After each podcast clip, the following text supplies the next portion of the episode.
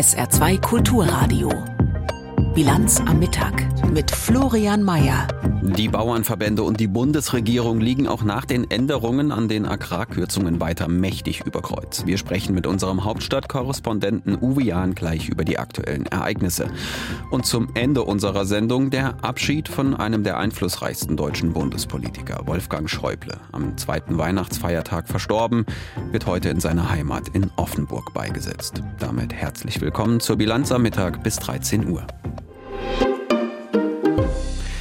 Und bevor wir nach Berlin schalten, gucken wir noch ganz kurz ins Saarland, denn auch hier hatten die Bauern ja protestiert und auch weitere Proteste für die nächste Woche angekündigt. Manche erinnern sich vielleicht noch, die Landwirte kamen mit ihren Treckern beispielsweise vor den saarländischen Landtag, während der den neuen Haushalt abschließend beraten hatte. Und sie kamen nach St. Ingbert zu einer Podiumsdiskussion der grünen Co-Chefin Ricarda Lang und hatten Fackeln und einen Galgen dabei, an dem eine Ampel hing. Das hat damals schon für großes Aufsehen gesorgt. Gestern nun die Aktion in Schleswig-Holstein von protestierenden Bauern, die verhinderten, dass der Bundeswirtschaftsminister von den Grünen, Robert Habeck, mit einer Fähre anlegen konnte und dort von Bord gehen konnte. Alexander Welsch vom Bauernverband Saar distanzierte sich im Interview mit dem saarländischen Rundfunk von diesen Arten des Protests und sagte, so kann man nicht protestieren und das wird auch am Montag mit unserer Aktion nichts gemeinsam haben. Um zu der Situation in St. Ingbert zu kommen. In St. Ingbert waren die Fackeln und auch der Galgen nicht von Landwirten. Das Problem ist, dass sich viele von dieser Aktion, die jetzt läuft, angesprochen fühlen und meinen, dass sie hier auf ein Trittbrett, was da ist, aufsteigen müssen, um ihre Umsturzfantasien, Reichsbürgerideen und alles, was es sonst noch in Deutschland gibt, was wir nicht brauchen, umsetzen zu können. Und davon distanzieren wir uns absolut. Alexander Welsch vom Bauernverband Saar. Und jetzt geht's nach Berlin. Eigentlich wollten sich gestern die Agrarminister der Länder mit dem Bundesagrarminister per Telefonschalte über diese Subventionskürzungen für Bauern austauschen. Die Schalte wurde auf heute Mittag, Vormittag verschoben und schnell war dann auch der Grund bekannt. Es wurde an den Kürzungen geschraubt. Die Subventionen für den Agrardiesel werden schrittweise gekürzt und die Kfz-Steuerbefreiung für die Landmaschinen soll erst gar nicht wegfallen. Zu wenig für die Bauern, die weiterhin in der kommenden Woche zu Großdemos aufrufen und eben auch zu wenig, wie eben erwähnt, für einige Landwirte, die gestern ihrer Wut da an diesem Fähranleger in Schleswig-Holstein freien Lauf ließen. Über all das kann ich jetzt live sprechen mit unserem Hauptstadtkorrespondenten Uwe Jahn in Berlin. Hallo Uwe. Hallo. Uwe, fangen wir mit dem an, was da gestern an diesem Fähranleger passiert ist. Was war denn da genau los? Also, äh, Bundeswirtschaftsminister und Klimaschutzminister Robert Habeck von den Grünen war auf dem Rückweg von einer privaten Reise von der Hallig-Hoge nach Schlüttsiel, also aufs Festland. Das ist ein kleiner Hafen in Schleswig-Holstein. Ähm, und dort hatten sich etwa 100 Demonstranten, so heißt es, versammelt, ähm, die auch teilweise mit Pyrotechnik ähm, dazu gange gewesen sind und die sich auch als die Fähre, wo natürlich nicht nur Robert Habeck drauf war, anlegte, auch versucht haben, Zugang zur Fähre zu verschaffen. Da musste also der Mob, sage ich mal, äh, zurückgedrängt werden. Und das war eine sehr auf aufgeheizte Atmosphäre. Nach Angaben des Ministeriums hat Habeck auch Gespräche angeboten, sich allerdings nicht vor diese aufgebrachte Menge gestellt, weil das die Sicherheitskräfte nicht zugelassen haben. Einzelne Personen von dieser demonstrierenden äh, Versammlung wollten äh, nicht mit ihm sprechen, haben das Gesprächsangebot abgelehnt.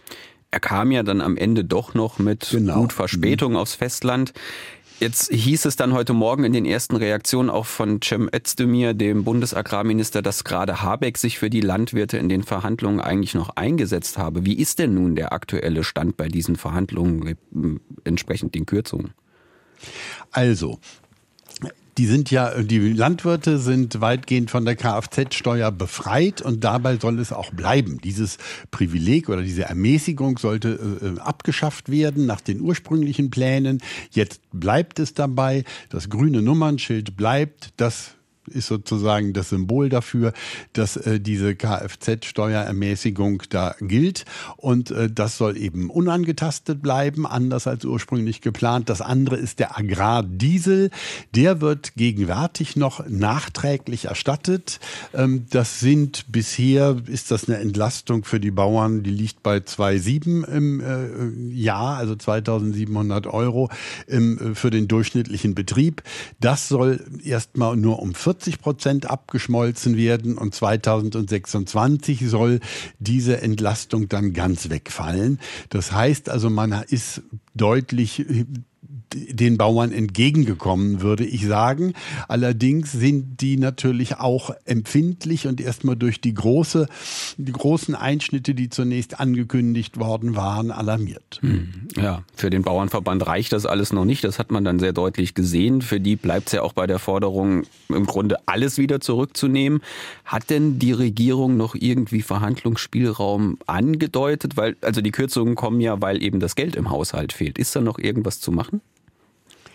Also ich bin da sehr skeptisch, muss ich sagen. Also man ist jetzt den Bauern entgegengekommen und man hat eben diese Finanzprobleme im aktuellen Haushalt und es würde mich sehr wundern, ähm, ob da tatsächlich die Regierung noch weitergehen kann.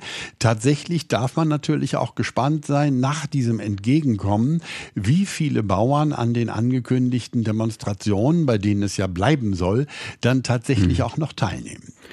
Da war ja auch gestern aus politischen Kreisen, auch bei uns hier im Saarland, durchaus rauszuhören, dass man so ein bisschen Angst hat vor einem großen Generalstreik, wenn den Bauern noch Unterstützung von anderen Gewerkschaften zugutekommt, die sich auch in Tarifkonflikten befinden. Ist das eine Angst, die auch in Berlin herrscht?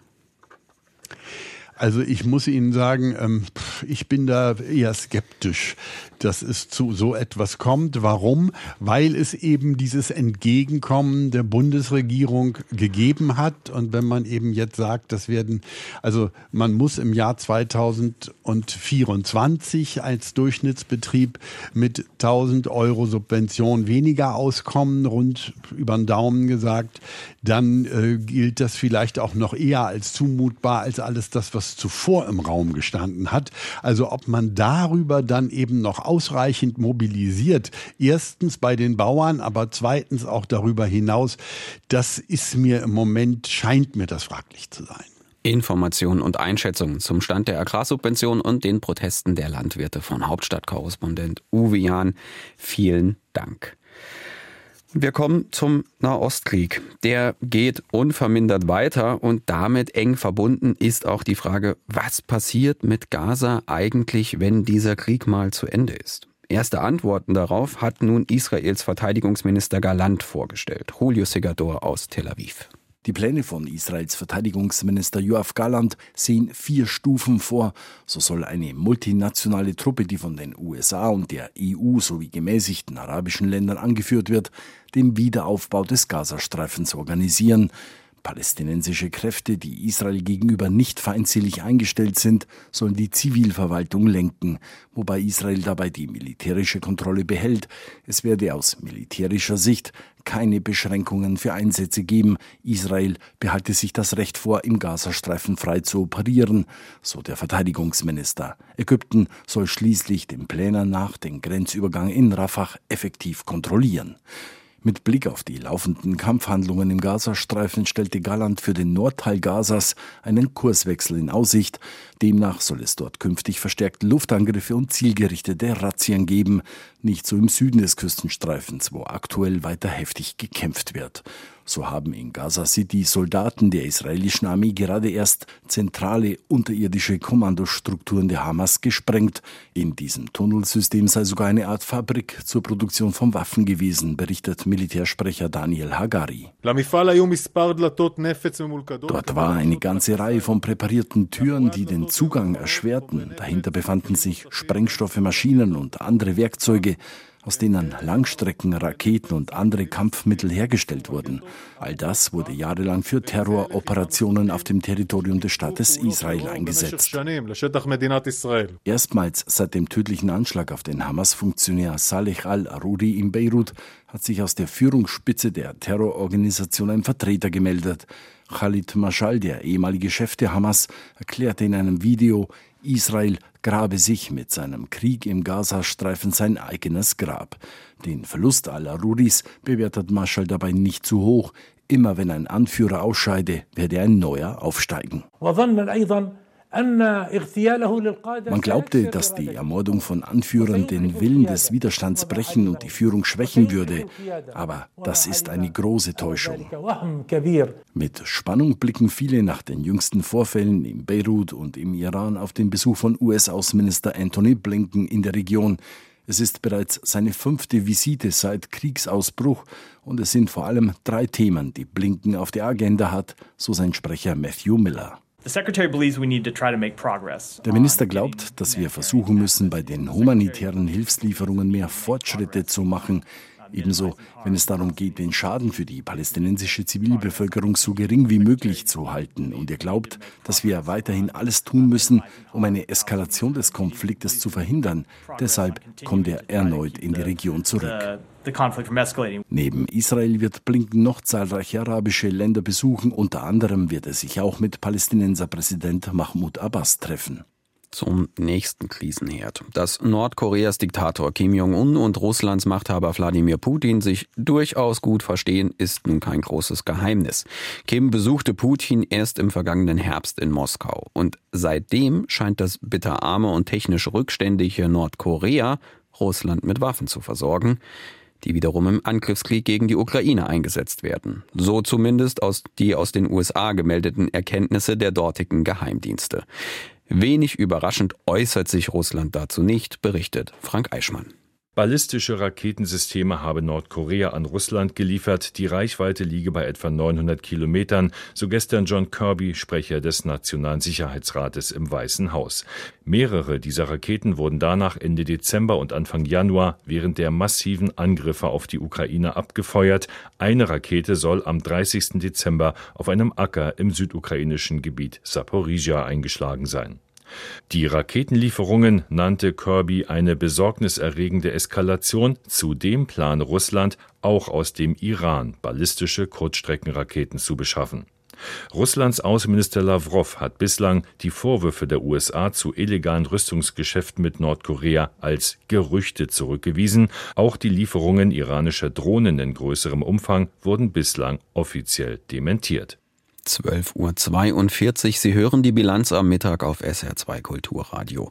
Gleich blicken wir in den Kosovo und erklären, warum Autoschilder dort nicht einfach nur Blechscheiben mit Zahlen und Nummern sind. Vorher die Nachrichten mit Stefan Eising. In den Hochwassergebieten in Niedersachsen zeichnet sich langsam Entspannung ab. In den kommenden Tagen soll es trocken bleiben und kälter werden. Trotzdem könnten einige Pegelstände, vor allem an Hunte und Hase, heute noch steigen. Die Hochwassergefahr hält an.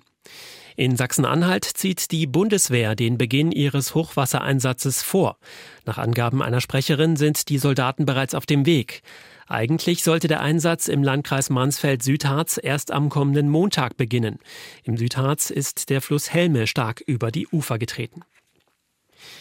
Knapp elf Jahre nach den tödlichen Schüssen auf seine Freundin ist der südafrikanische Spitzensportler Oscar Pistorius auf Bewährung wieder frei. Der 37-Jährige verließ heute früh das Gefängnis in einem Vorort von Pretoria. Es gelten strenge Auflagen, so darf er seinen Wohnort ohne Erlaubnis nicht verlassen.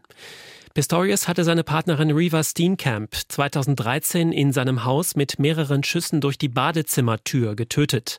Ein Gericht verurteilte ihn wegen fahrlässiger Tötung zu fünf Jahren Haft.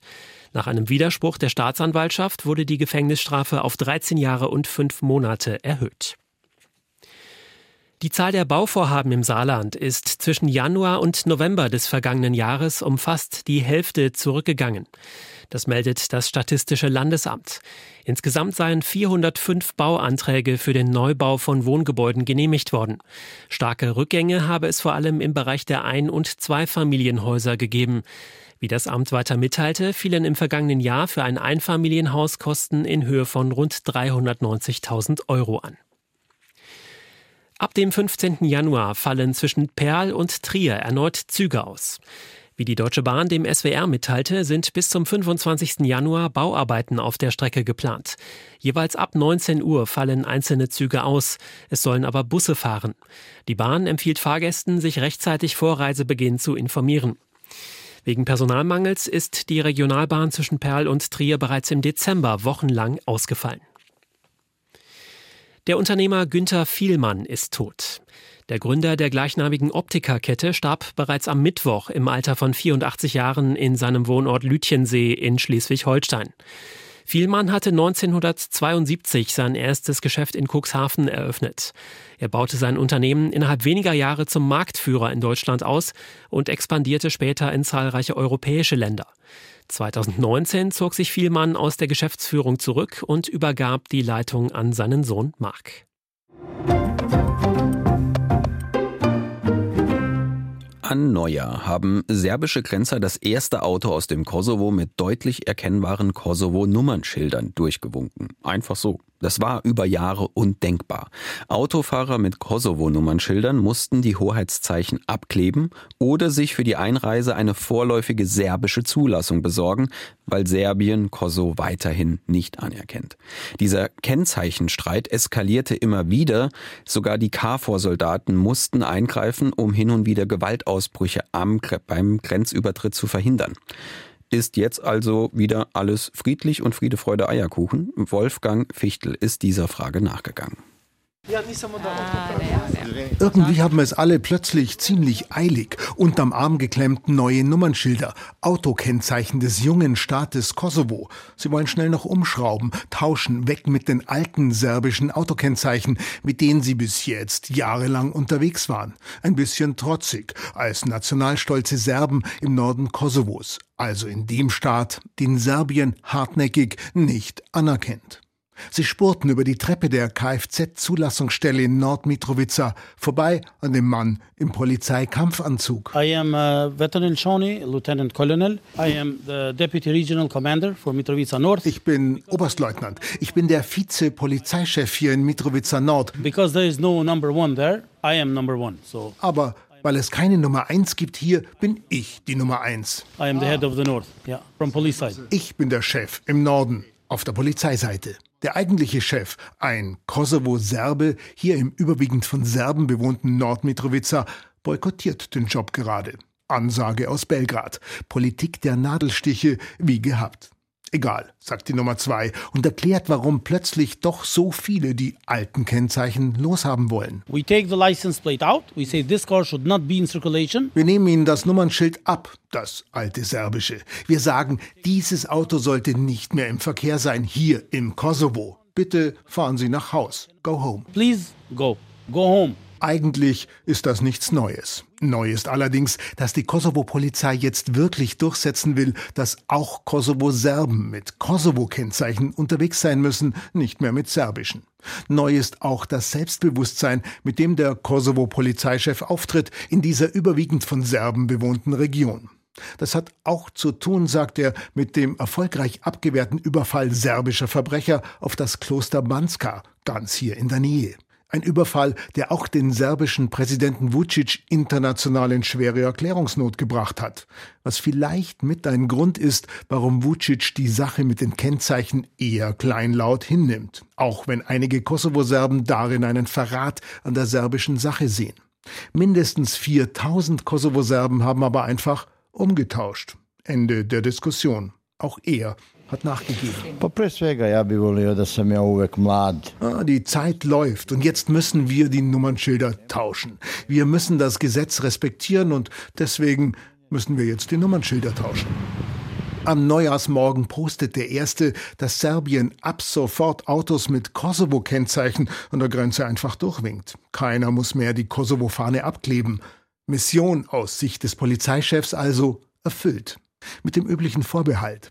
Das kann nicht als Anerkennung der einseitig erklärten Unabhängigkeit des sogenannten Kosovo ausgelegt werden. Das steht schon noch an den Infotafeln an der Grenze nach Serbien.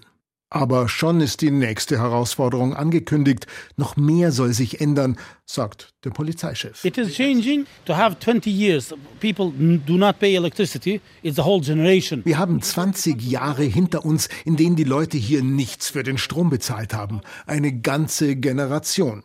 Sie kommen in den Norden, sie bezahlen keine Steuern, keinen Strom. I mean, they pay no taxes, no, no for electricity. Sie bezahlen nichts. They pay nothing. Aber seit 1. Januar laufen jetzt auch in den Serbengemeinden im Nordkosovo die Stromzähler. Nach mehr als 20 Jahren sollen auch die im Norden ihre Stromrechnungen bezahlen, schreibt der Geschäftsführer des Kosovo Strombetreibers auf Facebook und auf Albanisch. Kleiner Schönheitsfehler. Den Kosovo-Serben im Norden hat das noch niemand gesagt. Vor allem nicht auf Serbisch. Wir kommen ins Saarland. Schon die gesamte Woche berichten wir in unserer Serie von SR-Reporter Florian Decker über die Gebietsreform hier vor 50 Jahren. Heute gibt's den letzten Teil aus dem Mandelbachtal und da herrschte bei der Reform erstmal Namensfindungsfrust. Acht Dörfer und keine Idee für einen Namen. Wie soll die Gemeinde heißen, die dort vor den Toren der Landeshauptstadt entstehen soll? Manfred Pfeiffer ist Heimatforscher und hat in den Unterlagen der Gemeinde den Streit nachgelesen. Die Diskussion damals dreht sich im Kreis. Weil eben in Ommersheim keiner Ommersheimer sein wollte, in Ommersheim keiner Ommersheimer und auch in Bebelsheim keiner Erfweiler und so weiter. Und dann hat man dann nachher irgendwann diesen Arbeitsnamen einfach zum Namen der Gemeinde Mandelbachtal gemacht. Und das hat ja dazu geführt, dass das Kuriosum hier besteht, dass wer nach Mandelbachtal fahren will, der gar nicht weiß, wo er genau hinfahren soll, weil es den Ort gar nicht gibt. Und so ist die Gemeinde Mandelbachtal die einzige Gemeinde im Saarland, die nicht nach einem Ort benannt ist. Im neuen Gemeinderat von Mandelbachtal sitzen nach der Gebietsreform acht ehemalige Bürgermeister. Jeder will für seinen Ort das Beste und ist kompromisslos. Der neue Bürgermeister der Einheitsgemeinde Mandelbachtal heißt Theo Karlen. Ein erfahrener Schlichter, aber hier scheitert er. Ich glaube, das war also damals nicht vergnügungssteuerpflichtig, was der Theo Kahn da gemacht hat. Der hatte also wirklich alle Hände voll zu tun, diese Menschen zu bändigen, die alle versucht haben, für ihren Ortsteil das Beste rauszuholen. Und ich stelle fest, dass leider dieses Kirchturmdenken eigentlich bis heute vielerorts noch so ein bisschen besteht, dass man also nicht die Gemeinde Mandelbachtal äh, quasi als seine Heimat sieht, sondern eigentlich immer noch sein eigenes Dorf. Mit der Zeit wird es besser. Heute sind viele Mandelbachtaler stolz auf den ungewöhnlichen Namen ihrer Gemeinde. Doch Aufregung und Konflikte gibt es nach der Gebietsreform nicht nur in Mandelbachtal, sondern fast überall im Land, hat der Historiker und Gebietsreformexperte Hans-Christian Hermann vom Saarbrücker Stadtarchiv herausgefunden. Denn Viele Menschen in den Dörfern wollten ihre Macht nicht aufgeben. Wenn man über Jahre da äh, das Netzwerk pflegt und jetzt von heute auf morgen äh, zur Disposition steht die Selbstständigkeit, die Eingemeindung, dann bedeutet das, dass diese lokalen Machtstrukturen und diese lokalen Machtfürsten letztlich zunächst mal bedeutungslos werden und alles in den neuen vergrößerten Strukturen entsprechend aufgebaut werden muss. Und trotzdem, er sagt, dass die Reform überlebenswichtig für das Saarland war. Man glaubt das vielleicht kaum, aber wahrscheinlich würde das Saarland heute als selbstständiges Bundesland nicht mehr existieren. Damals werden die Stimmen, das Saarland nach Rheinland-Pfalz einzugliedern, immer lauter. Das Gegenargument der Saarländer ist die Wirtschaft. Und gerade in und um Saarbrücken hat es die Gebietsreform geschafft, die Wirtschaft am Leben zu erhalten. Die Gebietsreform, auf sie folgt 1975 sozusagen auf dem Fuß die Stahlkrise, die schlägt in Saarbrücken voll ein. Bis etwas Neues entsteht, vergehen fast zwei Jahrzehnte. Trotzdem bleibt die Stadt Saarbrücken als Landeshauptstadt attraktiv, handlungsfähig, weil neue Stadtteile hinzugekommen waren mit Industrie- und Gewerbegebieten. Die dann neue Firmen anlocken und die Krise abfedern. Das Saarland bleibt eigenständig und ist es bis heute geblieben. Wolfgang Schäuble hatte in seinem politischen Leben, das bis zum Schluss den allergrößten Teil seines Lebens ausmachte, fast alles erreicht, was man als Berufspolitiker erreichen kann. Lediglich das Bundeskanzleramt blieb dem CDU-Politiker aufgrund der Spendenaffäre seiner Partei verwehrt. Am 26. Dezember des vergangenen Jahres ist Schäuble im Kreise seiner Familie gestorben. Zur Stunde findet in seiner Heimat Offenburg in der evangelischen Stadtkirche die Trauerfeier für ihn statt. Von dort berichtet Robert Wolf. Welche Bedeutung Wolfgang Schäuble hatte, war schon bei einem kurzen Blick auf die evangelische Stadtkirche im Offenburger Zentrum zu erahnen. Hunderte Menschen hatten sich schon am Morgen versammelt, andächtiges Gemurmel in der Luft. Ein Polizeigroßaufgebot und spalierstehende Soldaten rund um die Kirche. Und am Straßenrand viele Menschen, die nicht nur um den Bundespolitiker, sondern auch um den Menschen Wolfgang Schäuble trauern. Wir sind hier, weil wir den Dr. Schäuble sehr geschätzt haben. Er war ein intellektueller Mann, hat gut geredet, er war geradlinig, er hat gesagt, was er gedacht hat. Er hat trotzdem so ein bisschen hintergründiger Humor gehabt. Manchmal ist er einfach ein Klugscheißer gewesen, aber das war auch belehrend und wir hatten richtig harte Debatten auch und das hat richtig Spaß gemacht. Also ich habe bei ihm auch gelernt, den Disput zu führen und zu diskutieren. Dass Schäuble eben nicht nur Staatsmann, sondern auch ein mit seiner Heimatregion verbundener Mensch war, betonte die evangelische Landesbischöfin Heike Springhardt in einer sehr persönlich verfassten Trauerpredigt. Es war ihm wichtig, mit dem Enkel zum Hornberger Schießen zu gehen. Und als das Leben in den Weihnachtstagen von ihm ging, da hat er noch einmal sehr lange auf seinen Schwarzwald gesehen. Viel Politprominenz hat Schäuble die letzte Ehre erwiesen. Baden-Württembergs Ministerpräsident Winfried Kretschmann war vor Ort. Kretschmann war die tiefe Betroffenheit bereits beim Einzug in die Kirche anzumerken. In einer Trauerrede sagte er über Schäuble: Diese Wirkmächtigkeit erreichte er in einem halben Jahrhundert durch sein politisches Geschick, durch seine Ausdauer, vor allem aber durch seine Überzeugungsstärke und seine unglaubliche Urteilskraft, die ich immer sehr bewundert habe. Auch CDU-Chef Friedrich Merz kam nach Offenburg. In seiner Rede hob er vor allem Schäubles Bedeutung als Staatsmann hervor. Sein Krisenmanagement hat den Euro gerettet, überhaupt Europa. Mit warmen Worten hat sich Schäubles Tochter Christine Strobel gegen Ende des Trauergottesdienstes und vor dem großen Trauerzug von ihrem Papa verabschiedet. Als vor Weihnachten klarer wurde, dass es dieses Mal wirklich zu Ende geht, hat Papa morgens auf die Frage, wie es ihm geht, geantwortet, dass die Nacht so gut gewesen sei, dass er überlegt habe, noch ein paar weltpolitische Probleme zu lösen. Er hat dabei, wie so oft, spitzbübisch gelächelt und gemeint, er habe keine Angst vor dem Sterben und wäre auch mit sich im Reinen. Wolfgang Schäubles Tochter im Beitrag von Robert Wolf. Zum Ende der Sendung das Wetter. Heute bleibt's meist trocken, dazu Sonne bei 6 bis 10 Grad. Am Samstag dichte Wolken. Es kann etwas regnen bei 4 bis 7 Grad. Und am Sonntag geht's runter, minus 1 bis plus 3 Grad, dazu Schnee. Das war die Bilanz am Mittag mit Florian Mayer. Hier folgt der Blick in die Kommentare der Auslandspresse und danach begleitet sie Roland Kunz durch den SR2 Nachmittag. Dabei viel Vergnügen. Machen Sie es gut. Tschüss. SR2 Kulturradio. Auslandspresseschau. Der Krieg in der Ukraine ist heute Thema der in Italien erscheinenden Zeitung Corriere della Sera die vor einer Niederlage der Ukraine in dem Krieg, den Russland vor knapp zwei Jahren begonnen hat, warnt. Die Niederlage zeichnet sich durch die tragische Kombination verschiedener Faktoren ab. Erstens ist das russische Regime bislang nicht zusammengebrochen unter der Last der Sanktionen und der anfangs ungeschickten Bewältigung der Invasion. Im Gegenteil, Russland hat die Kriegsmaschinerie neu organisiert, Sanktionen umgangen und neue Allianzen gegen den Westen geschmiedet. Zudem bricht die westliche Front auseinander. Die öffentliche Meinung ist zunehmend weniger solidarisch mit Kiew und es zeigen sich Risse innerhalb der ukrainischen Führungsriege. Neert Karigarita Avise aus Lettland geht davon aus, dass die westliche Militärhilfe im Krieg in der Ukraine unvermindert fortgesetzt wird. In der politischen Klasse des Westens besteht nahezu Konsens darüber, dass Putin nicht gewinnen darf. Denn dann ist der Westen mit all seiner Demokratie am Ende. Über einen Sieg der Ukraine oder eine Niederlage Russlands kann man auch nicht sprechen. Die westliche Hilfe wird daher fortgesetzt werden. Natürlich kann man sich immer mehr umfangreiche Hilfen wünschen, aber sie werden mindestens so groß sein, dass Russland keine strategische Überlegenheit erreichen kann. Zu einem anderen Thema. 2024 ist ein sogenanntes Superwahljahr. Nicht nur in Russland, sondern auch in den USA, in Indien und Mexiko stehen Wahlen an. Dazu schreibt Hospodarske Novini aus Tschechien, in der Welt ist eine klare Tendenz zu beobachten, dass immer mehr Demokratien zu autoritären Regimen verkommen, die den Wahlakt nur zur scheinbaren Legitimation ihrer Führung missbrauchen.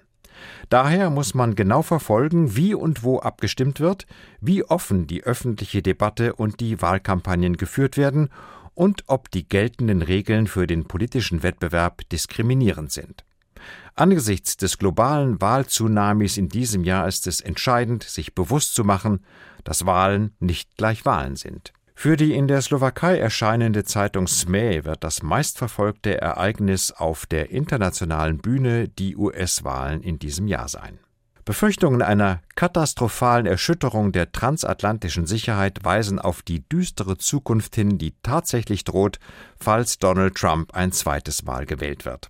Natürlich sind administrative und rechtliche Prozeduren, die den Ausschluss von Kandidaten für politische Ämter ermöglichen, von sich aus fies.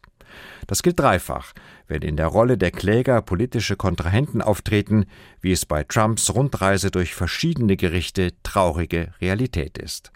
Und dennoch müssen wir die Daumen drücken, dass wenigstens irgendeines dieser laufenden Verfahren Trumps Kandidatur zum Entgleisen bringen kann. Das waren Auszüge aus Kommentaren der internationalen Presse, zusammengestellt von Michael Hafke.